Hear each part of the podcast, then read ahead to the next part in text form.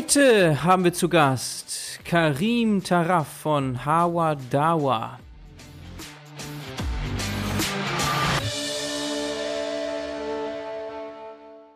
Hallo, herzlich willkommen zum Podcast, Karim. Hallo, Bernhard, danke für die Einladung.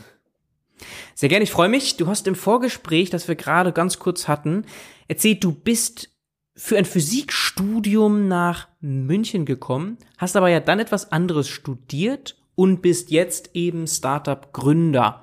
Lass uns mal so ein bisschen durch deinen Werdegang gehen.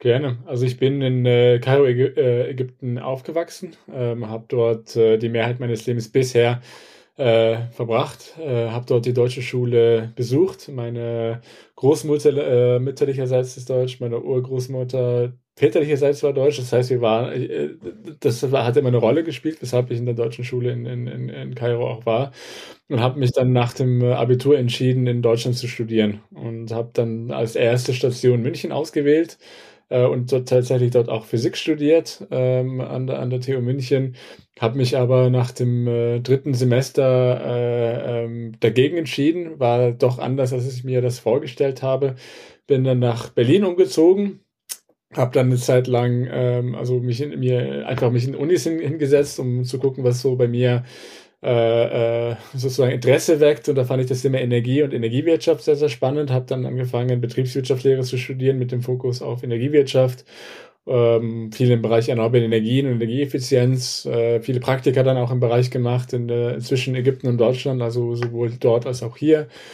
Und äh, genau, und dann äh, den abgeschlossen, den Bachelor 2010 und bin nach Ägypten zurückgekehrt, äh, dort dann angefangen, äh, sag ich mal, die, nach, nach Arbeit zu suchen in, in, in dem Bereich.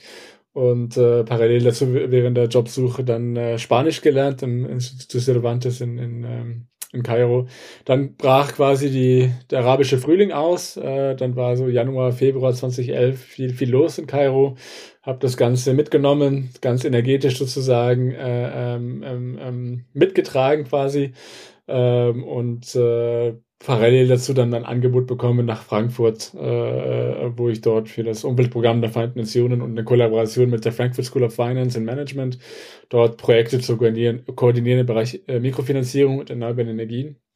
Und das fand ich super spannend und äh, habe mich dann entschieden, da, da zu starten. Ja, das ist so kurz äh, äh, die Geschichte kann natürlich weitergehen bis Howard Hour, äh, aber das ist so erstmal der Grundwerdegang. Ja, das Fundament, das war jetzt im Schnelldurchlauf und auch krass dieses Pendel, ne, das, ja. das ging jetzt wirklich schnell, so zwischen Deutschland und Ägypten, mehrere Aufenthalte und auch München, Berlin, Frankfurt, auch dort verschiedene Aufenthalte, eigentlich querbeet in Deutschland verteilt. Hast du jetzt gerade gebracht. Ähm, ja, krass. Also das, das, das hört sich jetzt, wenn du so sagst, so ja klar. das ist ja ist immer große Entscheidung, auch immer hin und her und auch so ein, also war das nicht sehr unruhig dann für dich? Also du bist ja nie angekommen in dieser ganzen Zeit dann, immer dann hin und her mit wenigen Jahren Abstand.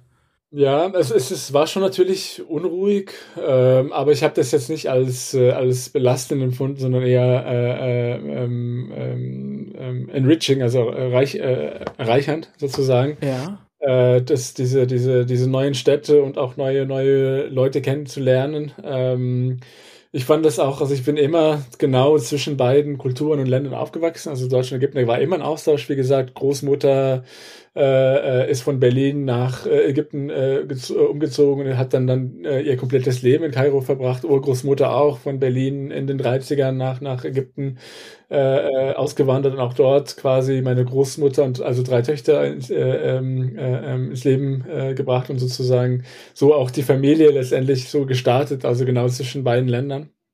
Mhm. Und äh, für mich war es einfach eine, eine ich wollte Physik studieren und äh, da, hat, äh, da, da hat ja auch Deutschland einen guten Ruf, vor allem viele technische Hochschulen in, in Deutschland einen sehr guten Ruf und ähm, habe dann einfach mich äh, für die Bewerbung und so, um die Bewerbung und so weiter gekümmert, habe dann auch die, die Zusagen bekommen und dann entschlossen. Für mich war es auch eine sehr euphorische Zeit. Irgendwie ich kann mich noch immer noch an dem ersten Landeflug, an, Landeflug nach, Ägypten, nach Deutschland, äh, nach München erinnern, wo ich das Gefühl hatte, ja, ein neuer Kontinent. Also, also es war für mich eher spannend zu sagen, ja, vollkommen neue, neue Phase.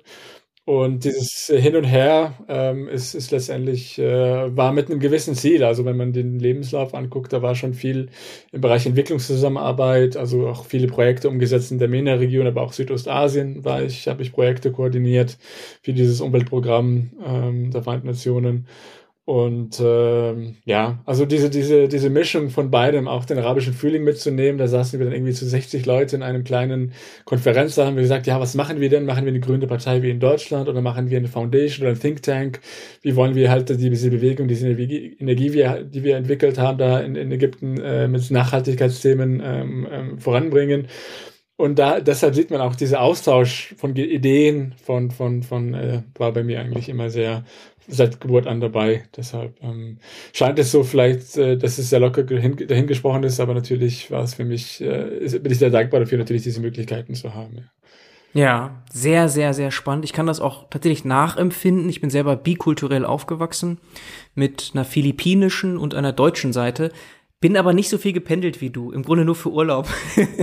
also, aber ich kann das sehr gut nachempfinden und das ist auch unheimlich bereichernd, im Grunde mit der Muttermilch äh, zwei Kulturen kennenzulernen, die sehr verschieden sind. Ne?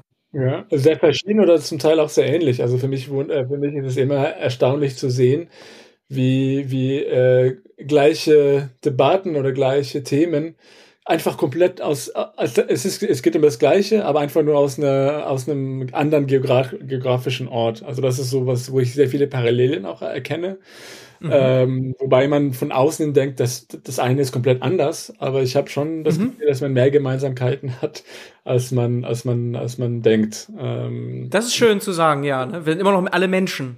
Ja, generell auch. Und die Herausforderungen sind überall gleich. Also im, im Grunde genommen sind es äh, immer die gleichen Herausforderungen, die die, die Menschen ja bewegen. Zumindest äh, so habe ich es auch äh, in meinem Lebensweg bisher wahrgenommen. Ähm, das, ja, das war so die, der, der Haupt. Und, und ähm, ja, also ich bin am Nachdenken, weil ich habe, ich meine, ich habe dann in, in, Frankfurt meine Ehefrau kennengelernt, die auch später Mitgründerin äh, wurde, und sie kommt aus Bolivien. Also da haben wir noch eine neue, ah. neue, nice. neue Dimension reingebracht. Äh, ja, okay, sehr schön. Jetzt müssen wir zu Hawadawa kommen, ein Startup, du hast schon gesagt, Mitgründerin. Es gibt noch mehrere Teammitglieder natürlich. Ja. Kommen wir alles gleich noch im Gespräch drauf, aber so der Seed von diesem Startup, warum bist du überhaupt Startup-Gründer geworden und konkret Howard Dawa? Was ist die Geschichte dazu? Also ich habe ja in der Entwicklungszusammenarbeit dann um die drei, vier Jahre gearbeitet, Projekte koordiniert äh, im mhm. Bereich äh, Kreditlinien und so weiter für Entwicklungshilfeprojekte im Bereich äh, erneuerbare Energien und so weiter. Nach dem dritten oder vierten Jahr hatte ich dann das Gefühl, die Lernkurve flacht langsam ab. Also ich lerne wirklich nichts Neues, es ist immer das Gleiche. Zum Teil habe ich auch das Gefühl gehabt, dass einige Projekte jetzt nicht so den großen sozialen Impact haben, wie ich es mir gewünscht habe. Also bei der Entwicklungszusammenarbeit muss man natürlich Projekte unterscheiden, kann man nicht äh, keine absoluten Aussagen treffen, aber da war so eine Realisation, dass sich auch durch den arabischen Frühling letztendlich forciert. Ich will was mit den Händen aufbauen. Also alle Leute, die ich damals kennengelernt habe, haben eigene Gründungen äh, gemacht, einige Initiativen gestartet, die soziale Probleme lösen. Purpose-Driven Entrepreneurship war dann in Ägypten sehr groß. Ähm, da habe ich das Gefühl, so, so, so, sowas reizt mich auch und habe mich dann entschieden, äh, die Unibank nochmal zu, zu drücken, habe dann ähm, Bewerbungen rausgeschickt und an der TU München äh, eine, eine Zusage bekommen, Master. Ich bin eigentlich Betriebswirt, habe aber technologieorientiertes Management angefangen. Ähm, das heißt, ich habe dann irgendwie auch Elektrotechnik und Informationstechnik Vorlesungen besucht, Nanotechnologie, alles mögliche müsste ich noch nachholen.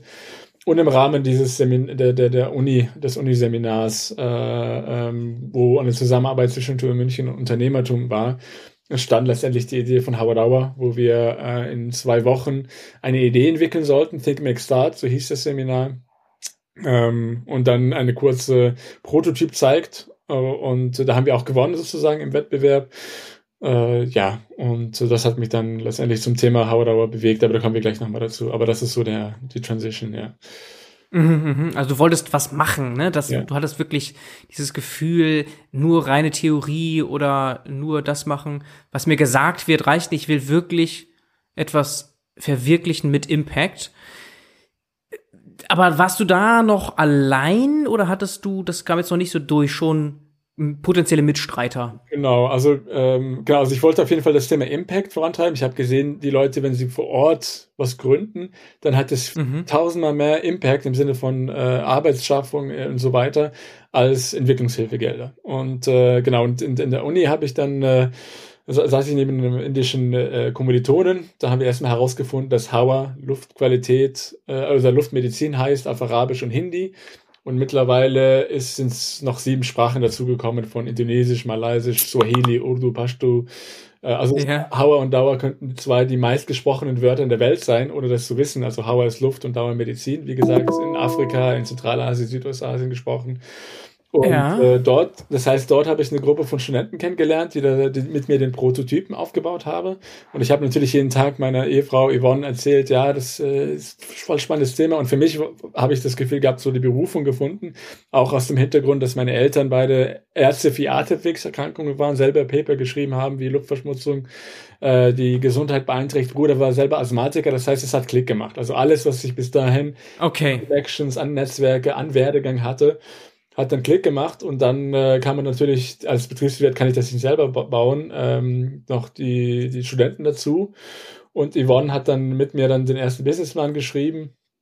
Äh, und irgendwann haben die Studenten dann weiter, äh, sozusagen, das, die, ihr Studium weiterverfolgt. Mich hat die Idee nicht losgelassen, weshalb ich dann angefangen hatte, ähm, die, ähm, ja, die, die, äh, die Idee weiterzuentwickeln und äh, da so nahm Howard erstmal äh, Anlauf an. Wie wir das Team und so weiter okay. haben, können wir gleich nochmal. Okay, okay. Das wäre aber auch eine Frage gewesen, was der Name bedeutet. Das hast du jetzt gesagt. Also Luft und Medizin, Hawadawa. Genau. Also das verrät ja schon mal so, in welche Richtung wir hier gehen.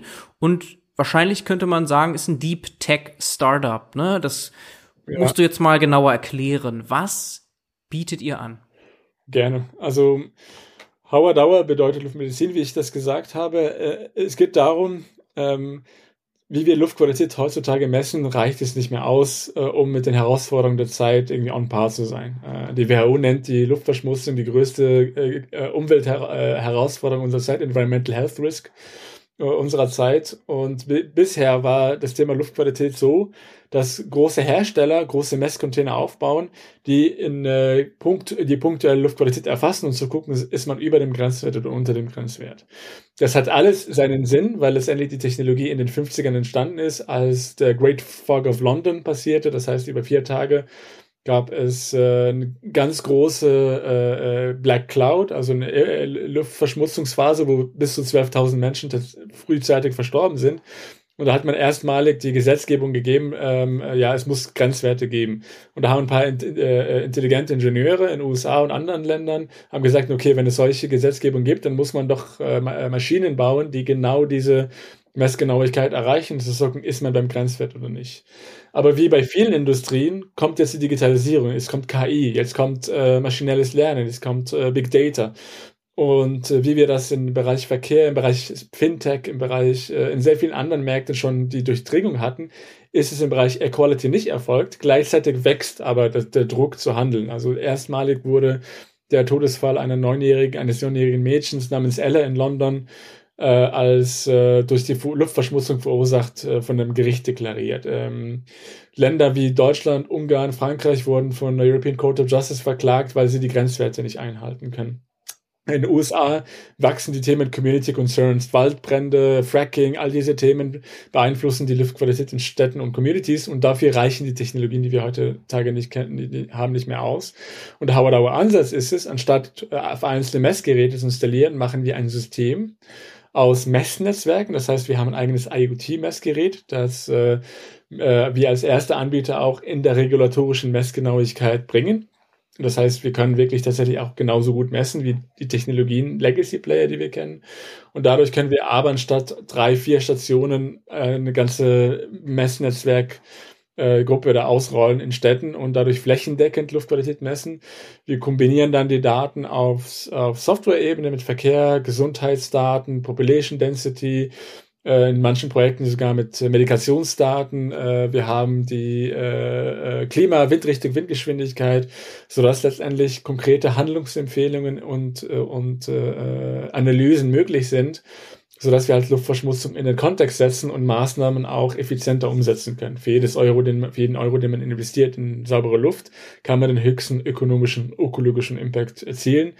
Und deshalb ist auch die Technologie, also die Welt wie wir Luftqualität früher äh, gemessen haben, ist vorbei. Jetzt fängt ein neuer Ansatz an. Digitaler, as a Service, kundenzentrischer. Das heißt, ich brauche nicht mehr die Messcontainer hinzustellen, ob ich sie da brauche oder nicht. So ein bisschen so wie der BlackBerry und der iPhone. Der BlackBerry hatte einfach dieses Keyboard, ob man es gebraucht hat oder nicht. Immer statisch, nicht Use Case spezifisch. Und wir als Howardauer können halt mit Satelliten, Messnetzwerken, Big Data ansetzen, sehr kundenspezifisch äh, unser Nutzer, nutzerzentral agieren. Und das ist genau die, äh, das, was wir als Hauerdauer aufgebaut haben. Ähm, genau. Mhm, mh. Und das schreibt man übrigens H-A-W-A-D-A-W-A. Das werden wir auch alles verlinken, ist klar. Aber wenn wir jetzt immer über Unternehmen spricht, fragen sich vielleicht einige, wie man es genau schreibt. Ja. So findet man euch. Aber werde ich alles verlinken. Aber jetzt verstehen wir auch noch mal genau, was du vorher schon gesagt hast. Hey, eigentlich egal, wo wir leben welcher Kultur wir angehören. Wir haben mitunter die gleichen Probleme und Herausforderungen. Und ja, wir brauchen alle eine gute Luft, saubere Luft zum Atmen. So, und da setzt ihr an. Klar, ne? Jetzt von der Vorstellung her ein riesiges und komplexes Problem. Baut ihr davon alles selbst, also sogar die Hardware? Ja, im Moment, also natürlich die einzelnen Komponenten sourcen wir aus unterschiedlichen Quellen. Aber okay. das Gerät ist ab dem Moment, wo, wo die unterschiedlichen Komponenten zusammenkommen, äh, eine komplette eigene Entwicklung. Sei es die Leiterplatten, die Kalibrierung, zu wissen, welche Komponenten zusammen gut funktionieren, das Gehäuse, die Kalibrierung, äh, die wir auch äh, machen, die, das, der Big Data Ansatz. Ähm, also es ist komplett alles eigene Entwicklung und die Softwarearchitektur on top ist auch eine eigene Entwicklung. Und das spielt auch das, der Werdegang von Howard Auer eine Rolle, weil Yvonne und ich sind ja beide Betriebswirte. Aber wir, wir hatten das Thema Luftqualität eigentlich fördergründig gesehen und haben gesagt, wir möchten genau hier äh, Air Quality Data into the Mainstream of Decision Making. Das heißt, wir müssen einen Prozess finden, Daten zu erheben und diese auch bis zu den Geschäftsprozessen hinzukriegen. Das heißt, wir brauchen Software- und Hardware-Ansätze. Und so haben ja. wir auch unsere Mitgründer kennengelernt, Matthew Fullerton, der hat sechs Jahre Verkehrstechnik geforscht in der TU München, eine eigene Smart Logistik Ausgründung namens Smart Lane auch sehr erfolgreich äh, ausgegründet und von dort zu, zu uns das Vollzeit-CTO gekommen. Und seine Frau, also wir sind ein vier Gründer-Startup aus zwei Ehepaaren mit jeweils zwei Kindern, äh, Dr. Birgit Fullerton, sie hat in, in Neurowissenschaften in Boston University promoviert und in Master in Epidemiologie. Das heißt, diese Kompetenzen äh, auf Gründerebene Heißt, wir können Umweltpolitik, Hardware, Software, KI eigentlich sehr effizient abdecken. Und das ist so ein bisschen, warum äh, wir uns nicht gescheut haben, ähm, äh, uns vor technischen Herausforderungen zu stellen, wie zum Beispiel, wie baue ich ein Messgerät, was als erste weltweite Lösung wirklich die gesetzlichen Vorgaben auch einhalten kann und nicht nur einfach aus Konrad ein paar Sensoren zusammenschrauben. Also das ist so die mhm, Qualitätsanspruch, den wir hatten, sowohl akademisch als auch unternehmerisch.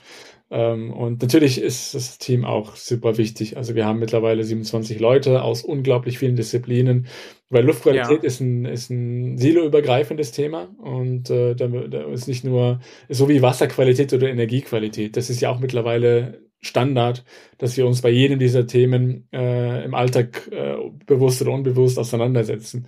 Und so soll es auch mit der Luftqualität werden. Ja, sehr beeindruckend. Und das sind auch die spannendsten Startups wahrscheinlich, die cyberphysisch angreifen. Beides haben, Hardware und Software. Gibt auch nicht so viele Beispiele. Ne? Also Smart Lane hattest du eben gebracht für einen deiner Mitgründer ja ein Thema gewesen, ist ja eine reine Software-Company, soweit ich weiß, oder Data Analysis im Logistikbereich, wo unter anderem dann äh, Frank Thelen auch reingegangen ist und so weiter.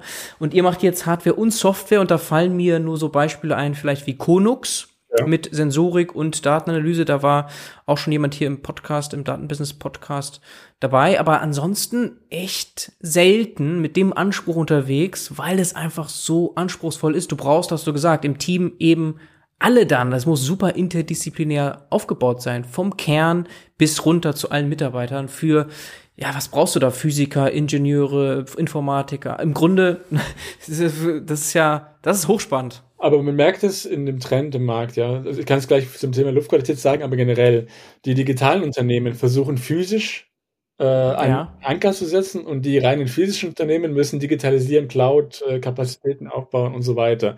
Und wir sind genau dazwischen. Ja. Also Google beispielsweise versucht mit ihren Street View Cars Luftqualitätsdaten zu erheben. Das heißt, ein reiner Digitalplayer wird auf einmal auch physisch äh, eine mhm. oder wir gucken uns die Automobilhersteller, die versuchen durch äh, Clouds unterschiedliche Datenkomponenten zu integrieren und daraus neue Rückschlüsse zu ziehen über Fahrverhalten, über äh, äh, ähm, Wartungen und so weiter. Das heißt, diese diese äh, es bringt enorme Vorteile, beides zu können weil mhm. physisch äh, es ist ja nicht so, dass du einen, einen, Scooter hast und kannst du daneben direkt einen nächsten Scooter stellen. So, es ist halt, wenn du ein Messnetzwerk hast, hast du halt ein Messnetzwerk.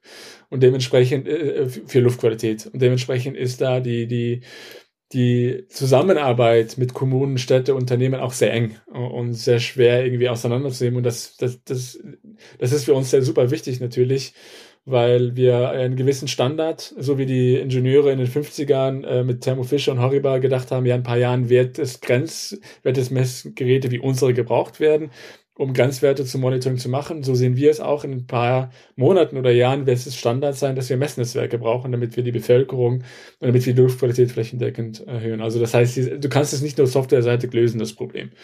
Das will ich damit sagen. Mhm. Mhm, mh. Nur eben als Startup besonders herausfordernd. Ne? Das Big Tech da reingeht, das kann man sehr gut verstehen, allein schon aus Kundenbeziehungssicht, da nochmal mehr Power und Kontrolle zu haben und auch vielleicht am Ende Marge zu generieren, dass du da end-to-end -end alles haben willst und bauen willst. Aber so als Startup natürlich eine krasse Herausforderung, wenn du da, du sagst zwar Sourcing macht ihr schon, aber schon mit dem Anspruch, im Grunde die gesamte Wertschöpfung abzubilden. Das ist natürlich schon, ja, schon krass. Das war eine, ne? und, ja. das war eine strategische Entscheidung, die wir am Anfang gemacht haben, weil um Luftqualitätsdaten im Mainstream der Entscheidungsfindung zu bringen, das ist ja auch uns, was äh, unsere, unsere, unsere Mission letztendlich, muss man überhaupt Daten erheben. Und es gibt die großen Messcontainer, die sind als Datenquelle mhm. nur beschränkt nutzbar. Und es gibt keine äh, Messnetzwerke, die die Qualitätsansprüche Ansprüche einhalten können, so, dass man damit auch arbeiten kann. Verkehrsmanagement, Gesundheitsmanagement, da kannst du nicht mit irgendwelchen Daten da agieren, ähm, sondern vor allem wenn es um Gesundheitsbereich geht. Ähm, ähm, und äh, deshalb war es ja auch für uns der Anspruch, ein, dann einfach selber ein Messgerät zu entwickeln, was halt vom Preis und von der Nutzbarkeit und Skalierbarkeit her einfach ist, weil wir sind kein Hardware-Hersteller, wir, Hersteller, wir sind 27 Leute. Mhm. Kleinste, die kleinste Komponente ist der, ist der Hardware-Team. Das meiste sind äh, Mathematiker, Physiker, Statistiker, ähm, und natürlich die äh, Lösungsentwickler sozusagen. Mhm, mhm.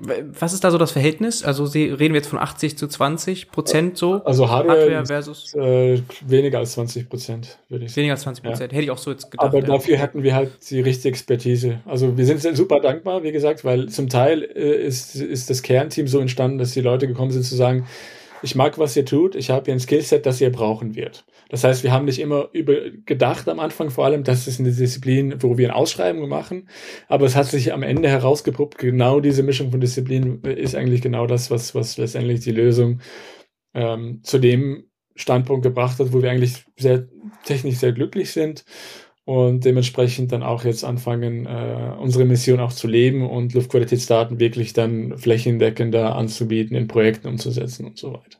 Mhm, mhm. Wenn man sich das jetzt mal überlegt, wer könnte das brauchen, äh, da fallen mir ganz, ganz viele Beispiele ein. Und das ist auch reflektiert auf eurer Seite, wenn man sich anschaut, Lösungen, Anwendungen, Produkte, Leistungen. Also es ist schon echt eine Menge, was ihr so anbietet. Kannst du vielleicht mal was konkret hier besprechen, dass wir da ein Gefühl für bekommen? Ja, also das war auch der Fluch und Segen zu, zugleich, weil als wir angefangen haben, hat dann angefangen, ja, also wir haben um einen kleinen, ganz kleinen Schritt zurück zu machen. Wir haben angefangen mit einem Wearable Device für Asthmatiker. Wir dachten, wir machen einen kleinen Dosimeter, der Luftqualität misst und dann für einen Asthmatiker Bescheid sagt, hey, die Luft ist gut oder schlecht, so Wearable-mäßiges. Haben dann eine große Aha. Studie gemacht in Ägypten, in Deutschland, an, in Kliniken äh, für Atemwegserkrankungen und die haben uns einfach gesagt, die Patienten, aber auch die Ärzte, es macht keinen Sinn, so ein Wearable zu haben. Ich kann nicht orchestrating, wo ich das gerade habe äh, im Auto, äh, die Datenqualität kann ich nicht gewährleisten und plus, ich habe ein Smartphone, ich will jetzt nicht fünf, sechs andere Sachen irgendwann mitschleppen, ähm, weil ja die Wearables auch gerade explodieren im Sinne von, was man alles noch hat. Dementsprechend äh, war es wichtig, eine höhere Dichte an Daten zu haben, aber auf dem, und auf dem Smartphone und auf andere Möglichkeiten. Dementsprechend haben wir dann gesagt, okay, dann brauchen wir auch nicht so kleines Gerät, weil du kannst das Gerät auch nicht endlos militarisieren. Das heißt, wir gehen sogar ein bisschen größer, um die Robustheit sicherzustellen, installieren die Geräte in der Stadt, in der, in der Infrastruktur und dann können wir auf einmal sehr viele Märkte angehen und nicht nur den Health weil das ist ja dann unser Messnetzwerk, verkaufen wir ja nicht. Das heißt, wir können dann die Daten für sehr viele äh, Use Cases gleichzeitig anwenden. Und die Use Cases, die am Ende ähm, äh, äh, sehr stark gefragt werden. Nummer eins, das einfachste von allen ist äh, äh, Bürgerinformation. Der Grund liegt einfach darin, Europa vor allem sind die Städte verpflichtet, Luftqualität zu messen und Daten zu kommunizieren. Das mhm. Problem aber, was wir heute haben, ist, dass die Städte, wie gesagt, kaum Flächendeckung haben und sehr nutzerunfreundliche oder zumindest statische Methoden haben, um die Daten zu kommunizieren. Da muss man erstmal hinfinden. Hat dazu geführt, dass äh, Anbieter wie Apple und so weiter auf ihre Smartphones sagen, die Luftqualität in München ist gut, schlecht oder mittel. Das heißt, obwohl es die Daten von der Stadt sind, sind wo die Stadt die Datenhoheit hat, hat die Stadt Deutungshoheit verloren. Und dementsprechend wollen die Städte eben die Bürgerinformation vorantreiben. Das heißt, unser Ziel ist es, flächendeckendere Daten, einfache, intuitive Analysen, raumbezogene Zusammenhänge zwischen Luft und Location äh, verständlicher zu machen. Der zweite Aspekt, der gerade sehr stark äh, im Vordergrund steht, ist Eco-Sensitive Traffic Management, umweltverträgliche Mobilität.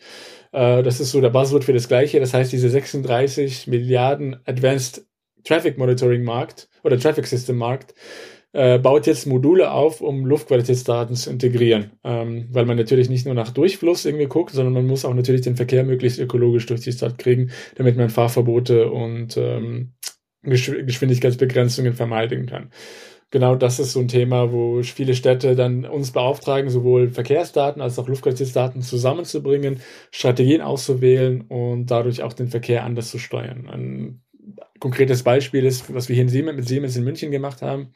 Wir haben mehr als 1500 Pendler 24 Stunden im Voraus Daten geliefert zur Luftqualität mit einer alternativen Route, die entlastend ist für die Hotspots sozusagen in der Stadt und davon haben sich 40 Prozent wiederholt für diese alternative Route entschieden.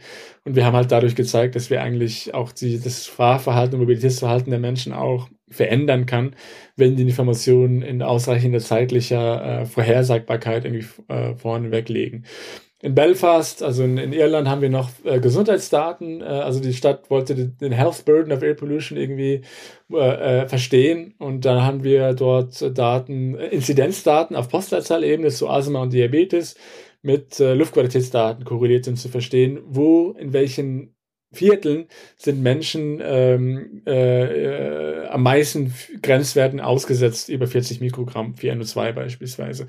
Äh, welche Spielplätze, welche Schulen sind, äh, haben da die höchsten Schadstoffkonzentrationen, sodass man die Maßnahmen ziel, zielstrebig, also, also besser erzielen kann und nicht einfach Kahlschlag irgendwas probiert, was, was, was vielleicht nicht so effizient sein könnte. Äh, wir haben sogar Prescription Data, also wo auf Postleitzahlebene äh, Asthma-Reliever wie Ventolin oder sowas verschrieben worden sind, weil sie ja mit schlechter Luftqualität zusammenhängen, die Nutzung dieser Medications. Und äh, selbst das konnten wir mit Luftqualitätsdaten korrelieren. Das heißt, wir gehen endlos tief in die Daten rein mit Luftqualitätsdaten und liefern dementsprechend wirklich einen sehr großen Schritt, sodass die, die Actions, die Handlungen nur noch ein Mikroschritt sind, daraus Erkenntnisse zu ziehen, die dann für die Umweltgerechtigkeit, Gesundheitsgerechtigkeit innerhalb der Stadt ähm, zur Verfügung stehen. Also ich habe ein bisschen ausgeholt, okay, okay. aber das ist so der die andere. Ja. Mhm, verstehe. Das heißt, neben den eigentlichen Daten ist es auch sehr spannend, eure Daten mit anderen Daten zu verbinden. Dann entsteht natürlich auch nochmal zusätzlicher Wert, ob das jetzt Verkehrsdaten sind oder sonst wie andere Gesundheitsdaten vielleicht. Und dann ist natürlich besonders ein, ja, da kommen nochmal neue Insights bei rum, die es so gar nicht vorher gab. Was brauche ich eigentlich dafür? Sind es, also das hängt ja auch vom Use Case ab, aber um das nochmal besser sich vorstellen zu können, hole ich dann irgendwie hunderte Sensoren und installiere die in gewissen Abständen oder ja. wie muss ich mir das vorstellen? Am einfachsten, also wir, wir kommen immer vom Kunden. Das ist wie gesagt auch die, die Veränderung äh, in dem Markt, was in sehr vielen Märkten schon Standard ist. Kunden sind zentrischer und dann rückwärts Richtung Technologie zu arbeiten. Das hat der, die Apple gemacht, das machen die, die, die ganzen, äh, die Teslas, das machen halt sehr viele andere Unternehmen auch. Äh, du kannst die Anwendungsfälle entlang eines Koordinatensystems einfach anordnen. Räumliche und zeitliche Auflösung. Und je nachdem, was man braucht, ist dann, also zum Beispiel Immobilienbewertung. Ja, will ich herausfinden, welche Immobilien besonders für Familien mit Kindern gut sind. Da brauche ich keine Echtzeitdaten. Da brauche ich auch nicht an jedem Haus ein Messgerät, sondern es reicht aus, irgendwie Location zu finden, grob auflösend. Und man kann auch mit historischen Daten arbeiten. Das heißt, dieser Use Case braucht aggregierte Daten, auch äh, längere Historien, damit man wirklich sagen kann, diese, diese durchschnittlich ist dieser Standort eigentlich von der Luftqualität her ganz attraktiv. Verkehrsmanagement braucht eine höhere Dichte an Messnetzwerken und äh, nicht nur Luftqualitätsdaten in Echtzeit, sondern auch Prognosen. Das heißt, da bewegst du dich im Koordinatensystem schon ein bisschen weiter vorne, was die, zeitliche Auflösung, räumliche Zeitlungen, zeitliche Auflösung ähm, angeht. Ähm, mhm. Und da braucht man höhere Messdichte. Wir kalkulieren aber jetzt nicht, dass wir du 1000 Geräte brauchst, sondern weil wir auch noch mit äh, interpolieren, also weil wir maschinelles Lernen benutzen, um aus den unterschiedlichen Messpunkten vorherzusagen, was passiert zwischen den Punkten, was passiert da, wo wir kein Messgerät haben und das Ganze auch immer verifizieren. So können wir, äh, brauchen wir jetzt nicht in, äh, 1000 Geräte. Das wäre auch Overkill ähm, für das Ganze. Mhm. Eine gesunde Mischung, das genau okay. ausreicht. Deshalb sind wir, wie gesagt, auch kein Hardware-Verkäufer, wo wir sagen, hier, du kauf fünf Hardware-Stückchen, sondern wir gucken uns, was der Use Case ist und liefern dann die Dienstleistung, die genau für diesen Use Case die richtige ist. Will man. Okay. Ja, also das ist so der. Okay. Okay. Ja, Messdichte besteht aus den beiden Dimensionen Raum und Zeit. Bei Raum kann man sich sofort vorstellen, klar, wenn ich mehr Messgeräte habe, habe ich eine höhere Dichte abgedeckt. Bei der zeitlichen Komponente, wie sieht es da aus? Habt ihr verschieden gute, in Anführungsstrichen, Sensoren? Also wir haben natürlich die ähm, äh, zeitliche, ähm, äh, also wir haben unser Gerät misst äh, in, äh, jede zehnte Sekunde. Ähm, ja. Und, äh, das heißt, wir können, äh, wir liefern aber die Daten. Das hat sich so als Best Practice bei uns und dadurch auch in gewisser Weise im Markt etabliert, eine stündliche ähm, Datenoutput, damit man auch nicht irgendwie, weil jemand gerade raucht, die ganze, den das ganze Viertel in Alarmbereitschaft setzt, nur weil einer gerade ein paar Sekunden unter dem Sensor steht. Äh, ja. Das heißt, diese Spanne können wir mit den Sensoren abdecken. Historisch, äh, wir arbeiten sehr eng mit Städten zusammen, sodass wir auch äh, Daten mittlerweile von den letzten 30 Jahren äh, bekommen haben, sodass wir auch da historisch Analysen machen können, natürlich auch Prognosetrainings und so weiter machen können. Und äh, Richtung Prognose können wir auch natürlich äh, äh, Vorhersagen treffen. Äh, wir fokussieren uns gerade, dass äh, die, die, die täglichen Prognosen möglichst akkurat und genau sind, arbeiten aber auch natürlich da mit den Experten die im Markt schon sehr lange sowas schon aufbauen, ähm, so dass wir halt da genau ähm, ähm, ja nicht nicht so sehr äh, das Rad neu erfinden müssen. Ähm, aber das ist so, mhm. so kann man sich vorstellen und je nach Bedürfnis kann ich auch unterschiedliche Technologien anwenden. Also wir, wir setzen nicht nur auf, auf unsere Messgeräte, also das Belfast-Projekt, was ich genannt habe mit Gesundheit, da haben wir kein einziges Messgerät installiert, sondern existierende Messdaten einfach bei uns integriert. Das heißt, wir sind okay. Softwareunternehmen, ein System, was äh, sehr offen auf Output- und Input-Ebene agiert. Und der Fokus ist, Wert zu schaffen aus Luftqualitätsdaten äh, für die unterschiedlichen Anwendungsfälle.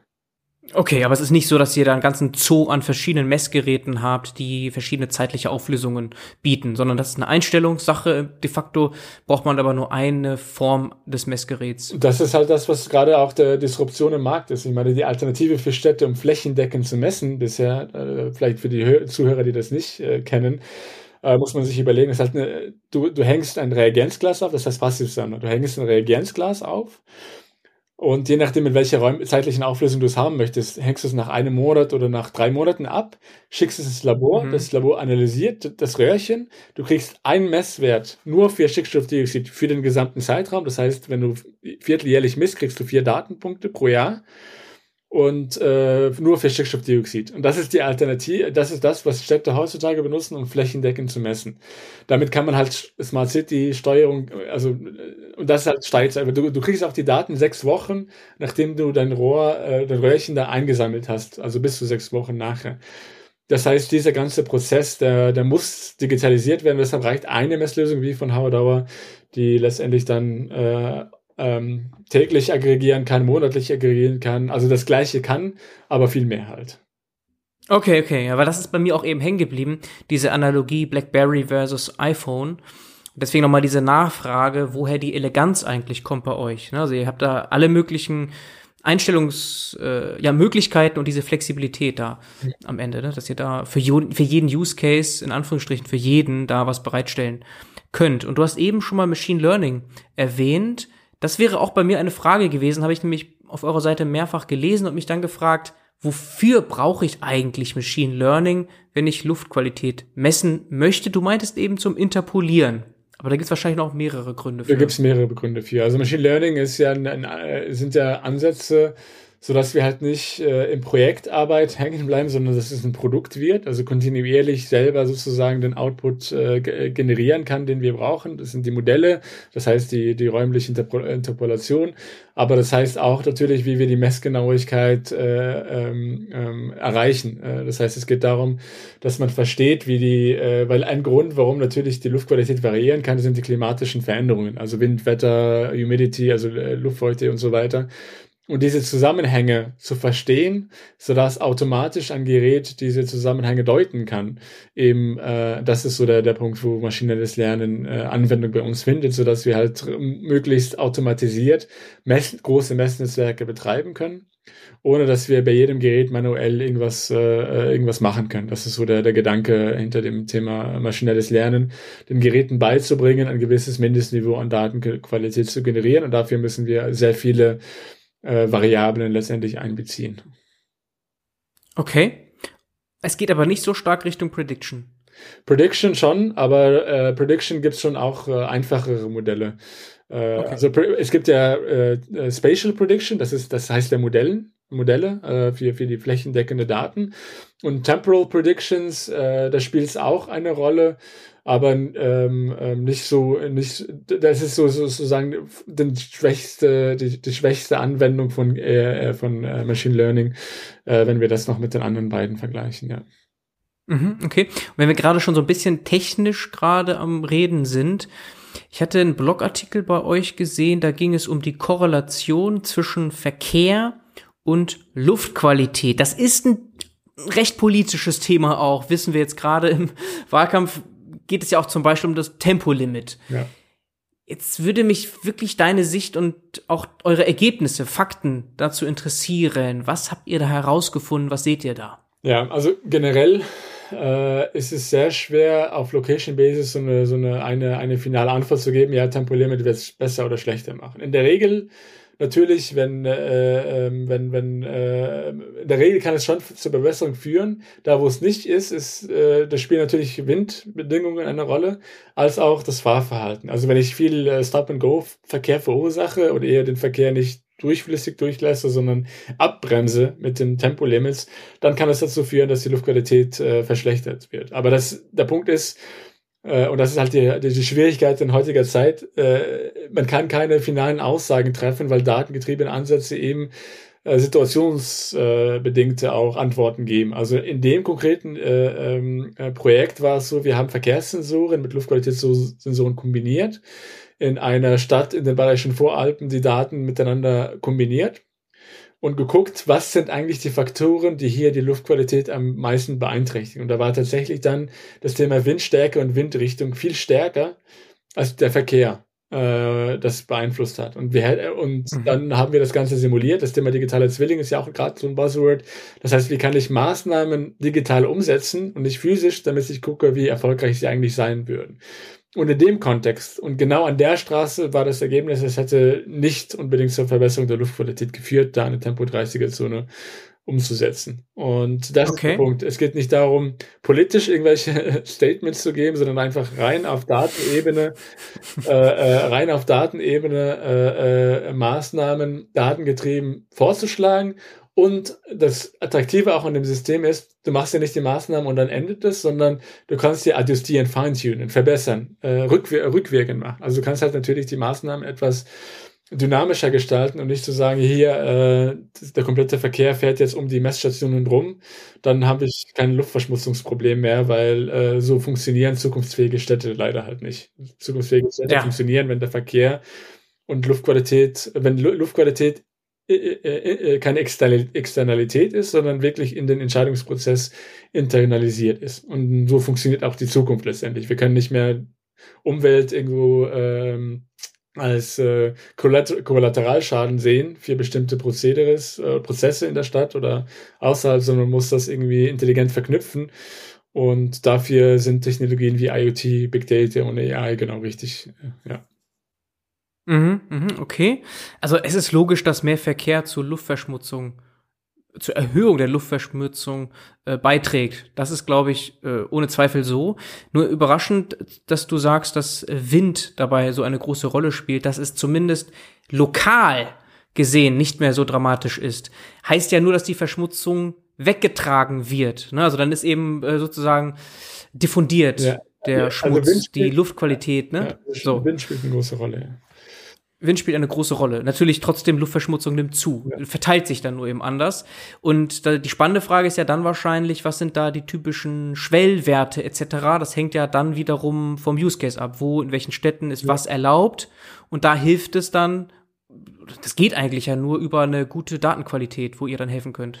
Genau, also natürlich ist, der, ist das Thema Schwellenwerte zum Teil politisch, deshalb ist es auch nicht das, was uns treibt. Also es ist jetzt nicht so, dass wir dann nur in Städten arbeiten, wo Grenzwerte überschritten werden. Im Gegenteil, sehr viele unserer Städte sind eigentlich alle in, in, in, in dem grünen Bereich, würde ich mal so sagen. Der Punkt ist aber, man will es natürlich, dass es längerfristig, langfristig gewährleistet und natürlich auch vermeiden, dass in der Zukunft Grenzwertüberschreitungen starten und vor allem auch in Anbetracht dessen, dass in den nächsten Jahren die Grenzwerte nochmal angezogen werden sollen. Ähm, und dementsprechend ist es natürlich da wichtig. Aber die Schwellenwerte, beispielsweise ja der Jahresgrenzwert äh, in Media, der Mediale, oft gesprochen für Stickstoffdioxid, ist ja 40 Mikrogramm pro Kubikmeter. Es gibt dann stündliche Grenzwerte, so wie 200 und so weiter. Also das sind alles dann die, die, die, die unterschiedlichen Werte, die, die es gibt.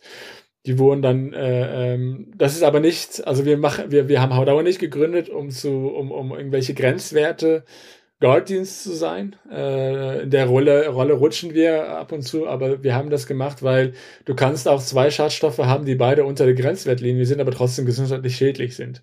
Und äh, in einer Zeit, wo Gesundheit äh, eine enorm große Rolle spielt, Digital Health und all die Themen, ähm, da müssen wir uns einfach damit auseinandersetzen und auch äh, ähm, nicht proaktiv agieren und nicht nur mit Konsequenzen äh, agieren. Es ist so wie, wie, wie wir X-Ray oder wie wir Corona-Tests äh, benutzen. Äh, das sind ja keine Heilmittel, aber die können enorm helfen, das Problem in den Griff zu kriegen. Und so sehen wir auch unsere Rolle als Hauerdauer, zu verstehen, wo ist, wie, wie groß ist denn eigentlich die Herausforderung und wo kann ich die Maßnahmen letztendlich umsetzen, zielstrebig umsetzen, sodass ich den Impact, den positiven Impact erzielen kann und nicht äh, im, im, im, im Dunkeln äh, stochern muss, sozusagen, ähm, mhm. in Sachen ausprobieren. Mhm. Das ist so der, der Gedanke, ja. Ja, so als Privatmensch gefragt, sieht man da so offensichtliche Sachen? Also eine vielbefahrene Straße fördert nicht gerade die Luftqualität in der Umgebung, aber auch sowas wie Klar. ein Bahnhof, ja. ein Bahnhof, dass der einen krassen Impact hat, wo äh, Schienen, äh, wo viele Züge langfahren, einen Impact hat, oder vielleicht auch ein Wald in der Nähe, dass der die Luftqualität direkt verbessert. Ist das also so, wie man sich das ja, vorstellt, ja. Also privat auch ersichtlich? Ist nicht random. Also du kannst halt in, in Tagen sehen, wo, wo äh, der, der, der Berufsverkehr morgen früh, später Nachmittag bei Stickstoffdioxid, Ozon ist da antikorreliert. Das ist, also sie sieht schon sehr, es gibt ja. Sachen, die eigentlich sehr intuitiv sind. Ähm, mhm. Es gibt äh, aber Sachen, die äh, vor allem die, die, die, die, die, äh, die der Grad der Erhöhung oder der Reduktion, das sind Sachen, die nicht äh, intuitiv ersichtlich sind. Einfachstes Beispiel, wir haben in, in, in einer Stadt in, in Deutschland äh, mal einen Auftrag bekommen zu gucken, wie hat sich der Lockdown letztes Jahr auf die Luftqualität ausgewirkt. Hätte man nur die Messwerte mhm. sich angeguckt, dann äh, sah es so aus, als ob es überhaupt keine Wirkung gab. Also, so, so, also wirklich mhm. äh, Linie. Überraschend. Wenn man, wenn man mhm. äh, äh, statistisch gesehen jetzt Wind äh, äh, äh, mit in einbezieht als Variable und auch eben die, die Windeinflüsse korrigiert, dann gab es in der Stadt eine Verbesserung von 2,6 Mikrogramm im Vergleich zum Vorjahr. Äh, in München ähnlich. Also das heißt, äh, deshalb helf, hilft es und das ist auch der die, die Zeitalter des der Daten, man kann nicht mehr einfach messen und sagen, basierend auf die Messung, da muss sich irgendwas handeln, weil Messung alleine verbessert keine Luft, äh, sondern man muss das Ganze managen und in Kontext setzen können. Und dementsprechend äh, ist es wichtig, nicht nur Luftqualität, sondern auch andere Daten hinzuzunehmen, äh, um da wirklich zu verstehen, was, was man da ähm, ähm, hat. Ja. Mhm, mhm, okay, aber wenn man nicht misst, kann man auch nicht wirklich verbessern. Also das ist schon natürlich der erste Schritt. Und dann zu sehen, was kann man noch hinzufügen und so weiter und so fort. Aber spannend, was du sagst, dass das gar nicht so groß im ersten Schritt erschien. Der Effekt auf der anderen Seite gab es ja auch immer noch Autoverkehr. Ich weiß gar nicht, ob der überhaupt dramatisch abgenommen hatte im Lockdown. Ähm, ja, okay, aber eine interessante Anekdote dazu. Interessante Anekdote. Ja, offensichtlich Ja, ich will dich gar nicht unterbrechen. Nö, nö, ich wollte einfach nur sagen, äh, weil wir jetzt sehr lange über die Grenzwerte gesprochen haben, will ich nochmal zur Erinnerung, was unsere Philosophie letztendlich angeht. Eine, eine Geschichte, die wir immer sehr gerne erzählen, ist von vor tausend Jahren in Bagdad. Äh, ein Wissenschaftler mit dem Namen äh, Rasis, er wurde beauftragt, ein Krankenhaus zu bauen, das damals größte Krankenhaus der Welt, und dafür einen Standort zu suchen. Was hat er getan? Er hat überall rohes Fleisch aufgehangen und da, wo es am frischesten geblieben ist, hat er entschieden, dort baue ich das Krankenhaus. Das heißt, nicht nur auf äh, physisch, aus, aus, auf äh, physikalischer Ebene das ganze Experiment, wie er also von Experimentaufbau bis hin zum Resultat, sondern es zeigt auch die Integration von Luftqualitätsdaten in eine Gesundheitsentscheidung. Und das ist das, was uns bewegt. Wir, wir, äh, was für eine Technologie wir benutzen, hängt sehr stark vom Use Case ab und nicht andersrum. Äh, wir machen eine Technologie und gucken, welche Use Case. Das heißt, das, was uns bewegt, ist, wie kann ich die Gesundheit der Bürger, die Mobilität, wie kann ich Klimaschutz vorantreiben. Luftschadstoffe sind auch Klimaschadstoffe, die zum Treibhausgaseffekt äh, äh, kurzfristig noch stärker beitragen als CO2. Das ist auch öfters nicht, nicht äh, kein, kein Mainstream-Wissen, würde ich mal so sagen. Ähm, und dementsprechend ist es, ist das für uns der Schwerpunkt, ist wirklich weg von dieser äh, äh, Null- oder Eins-Debatte, sondern mit Daten wirklich dynamischer und smarter agieren zu können. Ja, wir müssen mal zu dem Business auch kommen. Äh, offensichtlich ist das ja ein Business Case. Ihr seid ja schon 27 Leute. Ist es zum Beispiel so, dass Immobilienpreise stark davon abhängen? Also Gesundheit verstehe ich sofort, aber auch Immobilienpreise wahrscheinlich als Beispiel ja. hängt davon ab. Das ist ein Beispiel, wo, wo sehr viel immer Theorie äh, ähm, äh, gibt, aber Praxis noch nicht ganz. Ähm, also der Punkt ist letztendlich äh, zu zeigen, wo es besonders äh, gut ist für, für Kinder mit, mit äh, oder für Risikogruppen und so weiter. Äh, es, es, ist jetzt, der Ansatz ist jetzt nicht so Mainstream, dass du schon äh, Befürchtung hast, dass die Immobilienpreise von der Luftqualität gerade abhängig werden. Aber du siehst es schon bei Immobilien Scout, bei anderen Plattformen, dass schon Lärm und Lärmmodelle eine Rolle spielen mm. äh, für das Immobilien-Scoring. Da ist das Thema Luftqualität nicht so weit weg und vor allem, vielleicht nicht in, unbedingt in Deutschland, aber wenn du nach, äh, nach Bangkok oder nach China irgendwie gehst und das machen schon äh, das Auswärtige Amt und so weiter, dass sie gucken, wie ist denn die Luftqualität vor Ort und wo kann ich da zumindest äh, das Ganze im Vorhinein äh, und Empfehlungen, welche App runterzuladen. Also da gibt es auf jeden Fall schon schon ähm, bei der Immobilienwahl und Standortwahl eine große Rolle. Ich kenne Anekdoten auch von meiner Familie, von meinen Eltern, wo sie einen Patient haben, ein kleiner Junge, der Asthma hat und der ist dann von Helwan, das ist so ein Kairo neben der ganzen Industriegelände, umgezogen ist zu einem anderen Viertel und äh, auf einmal kaum Asthma-Attacken mehr kriegt und so weiter. Und, ähm, und ähm, es ist eine sehr starke Vermutung, dass da einfach der alleine schon der, die Standortgeschichte eine Rolle äh, für die Verbesserung der, der Lebensqualitäten gespielt hat. Und wir haben halt heutzutage mit dem Thema der Umweltgerechtigkeit zu tun, wo leider äh, öfters die äh, vor allem in den USA benachteiligte Völker, Volksgruppen ähm, äh, vom Einkommen her oder von, von der Arbeitssituation her eben auch schlechtere Luftqualität ähm, haben. Und das sieht man mhm. auch bei Corona-Studien und so weiter. Und dementsprechend spielt das Thema Immobilien und Wohnort und so weiter schon eine gewisse Rolle. Ähm, und wird auch, wie gesagt, für mich ist die Welt, äh, ist es ganz klar, äh, ist eine Certainty sozusagen, dass Luftqualitätsdaten in all diesen Bereichen in den nächsten Jahren mehr und mehr äh, Anwendung findet. Ähm, das ist, ja. ja. Aber trotzdem mal hier konkret nachgefragt, was ist euer Geschäftsmodell dann? Ihr seid 27 Leute, die müssen irgendwie bezahlt werden. Ich glaube, ihr habt keine große Finanzierungsrunde gemacht. Jedenfalls konnte ich nur eine Pre-Seed sehen, eine kleine. Ja. Also wir sind natürlich äh, äh, ähm, ähm Investoren, äh, ähm, ähm, ein Investoren finanziertes Unternehmen. Ähm, wenn wir vor allem in so einem neuen Markt neue Technologie reinbringen, dann äh, wollen wir uns nicht nur von projektbasiertes Geschäft. Also die ersten zwei Jahren waren wir äh, gebootstrapped, äh, auch äh, gewinnbringend, aber das war sehr stark äh, auf Projekt basiert und wenn du eine substanzielle Lösung, also wirklich substanzielle Lösung aufbauen willst, die wirklich die Marktstandards vorantreiben kann, da kannst du das nicht mit den Low-Low-Cost-Bereichen gehen. Da musst du schon in, in Know-how investieren, in Technologie investieren, in Markt äh, investieren. Das heißt, wir haben schon äh, Investment äh, äh gemacht. Wir hängen haben es bisher vielleicht nicht an die große Glocke gehangen. Ähm, mhm. und äh, aber zum Teil auch Revenues. Also es ist eine Mischung aus Investment als auch äh, äh, ähm, Umsätze und das Geschäftsmodell basiert auf das Thema der ähm, ähm, as a Service. Also wir machen Software as a Service oder ein System as a Service, denn auch hier äh, Luftqualitätsmarkt war bisher sehr stark CapEx betrieben, das heißt, ich verkaufe Equipment und das war's dann. Und die Equipment läuft dann 20 Jahre lang. Ähm, leider hat man aber mit den Daten kaum was machen können. Und zweitens, wir sind, befinden uns in einer Zeit, wo die Technologie sich enorme Sprünge macht, dass der Kunde nicht mehr das technologische Risiko tragen möchte. Ja, was ist, wenn in einem Jahr noch ein gutes Messgerät kommt? Was ist, wenn in einem Jahr die Standards sich verändern? Was ist in einem Jahr die, äh, die, die, die neue, ganz neue Technologie zur Messung der Luftqualität ist? Mich interessiert der Ganze nicht, sondern ich interessiere mich für den Value, Luftqualitätsdaten zu erheben, zu kommunizieren und daraus Anwendungsfälle aufzubauen.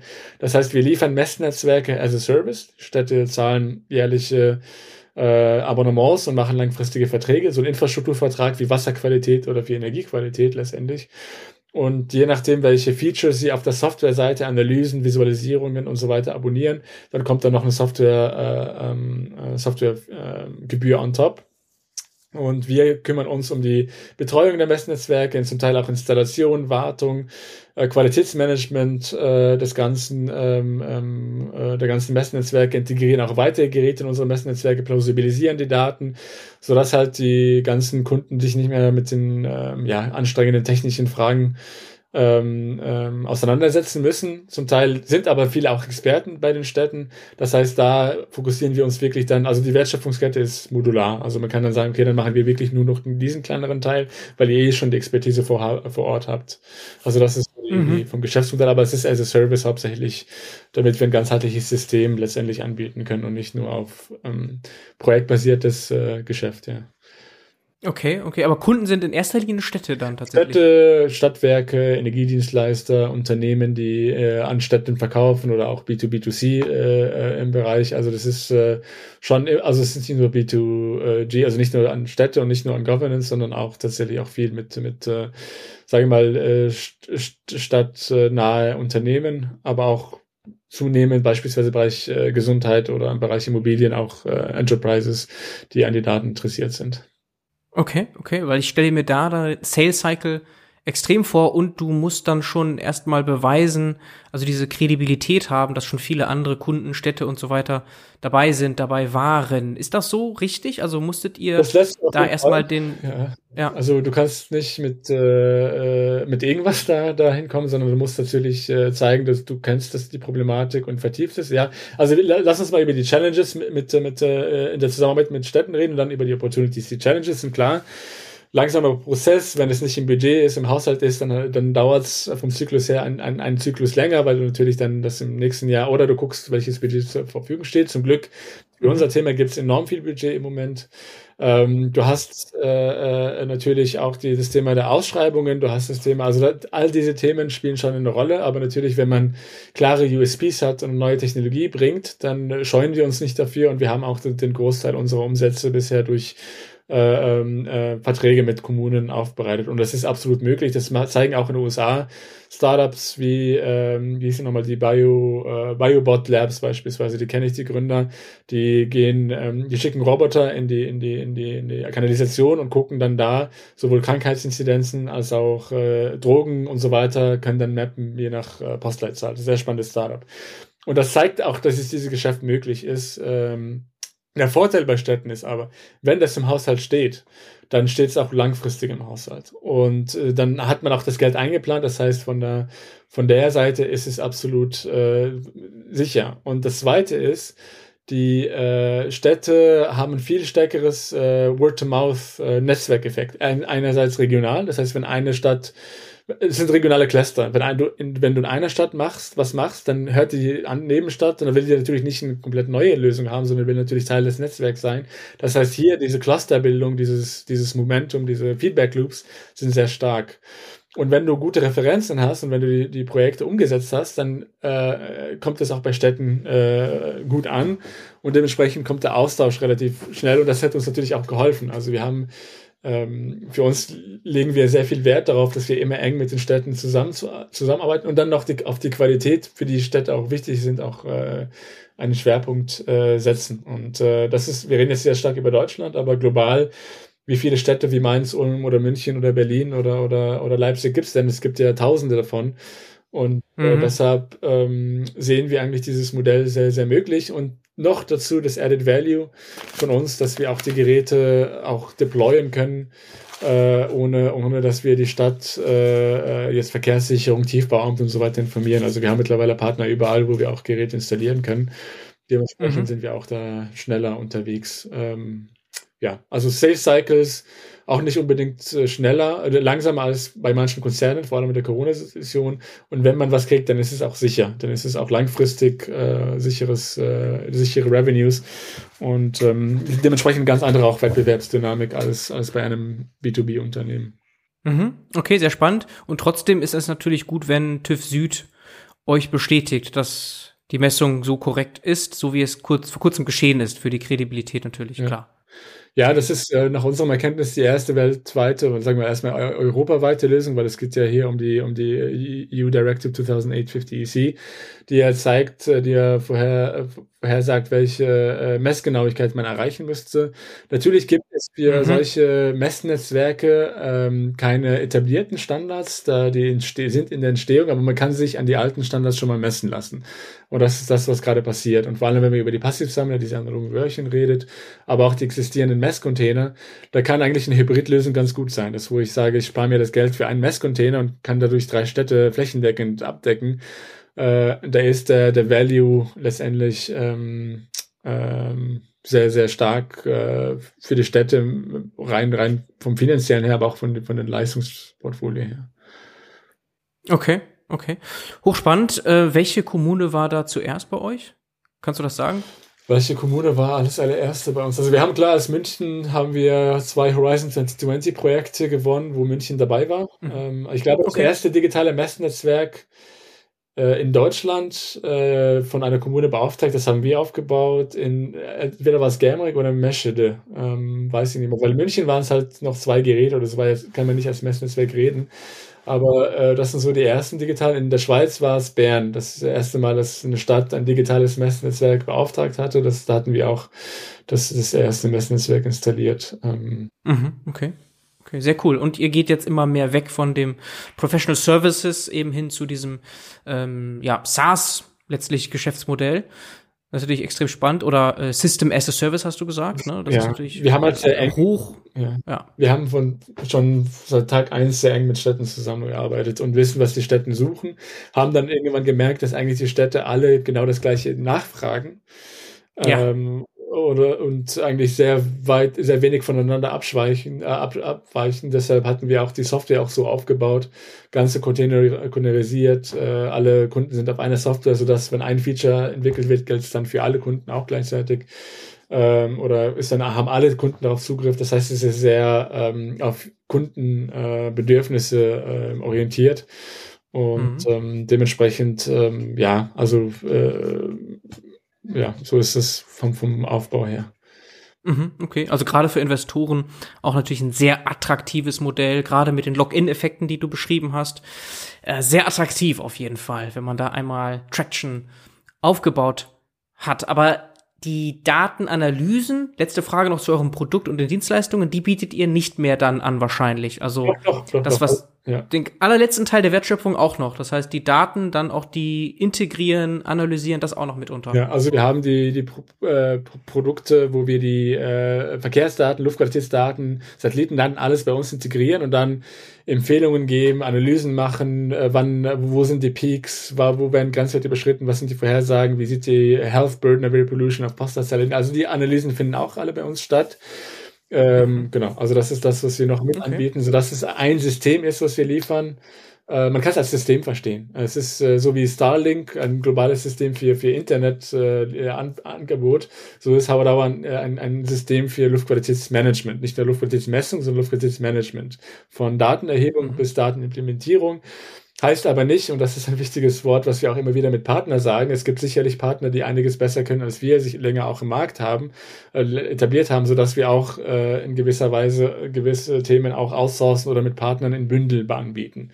Äh, das ist halt ein mhm. wichtiger Aspekt. Das heißt, wir sind, wir haben Projekte, wo wir nur Soft SaaS gemacht haben.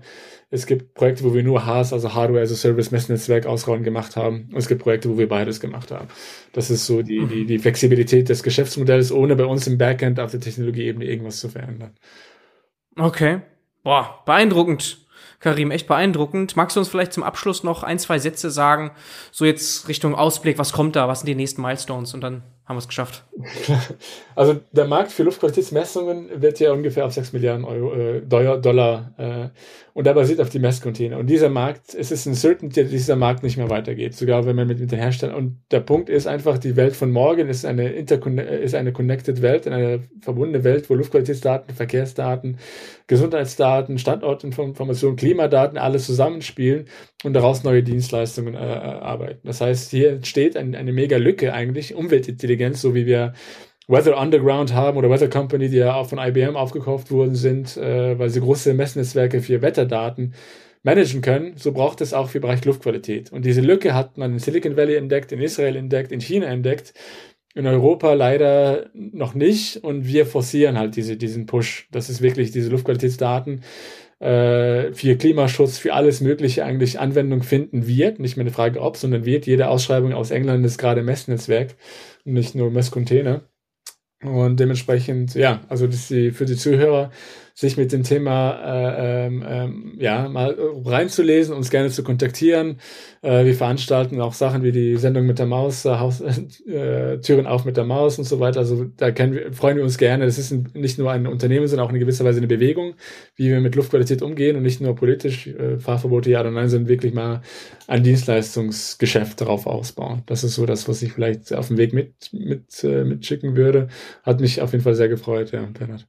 Hammer, okay. Das war gute Schlussworte, Karim. Herzlichen Dank für deine Zeit, war echt spannend. Danke. Danke dir. Ciao, ciao. Ciao. Wenn du dich für spannende und exklusive Jobopportunitäten im Datenbusiness interessierst, dann schau doch mal auf datenbusiness.de vorbei. Dort gibt es einen relevanten Newsletter. Selbst wenn du nicht aktiv auf der Suche bist, könnte das ja interessant sein. Natürlich ganz vertraulich und unverbindlich.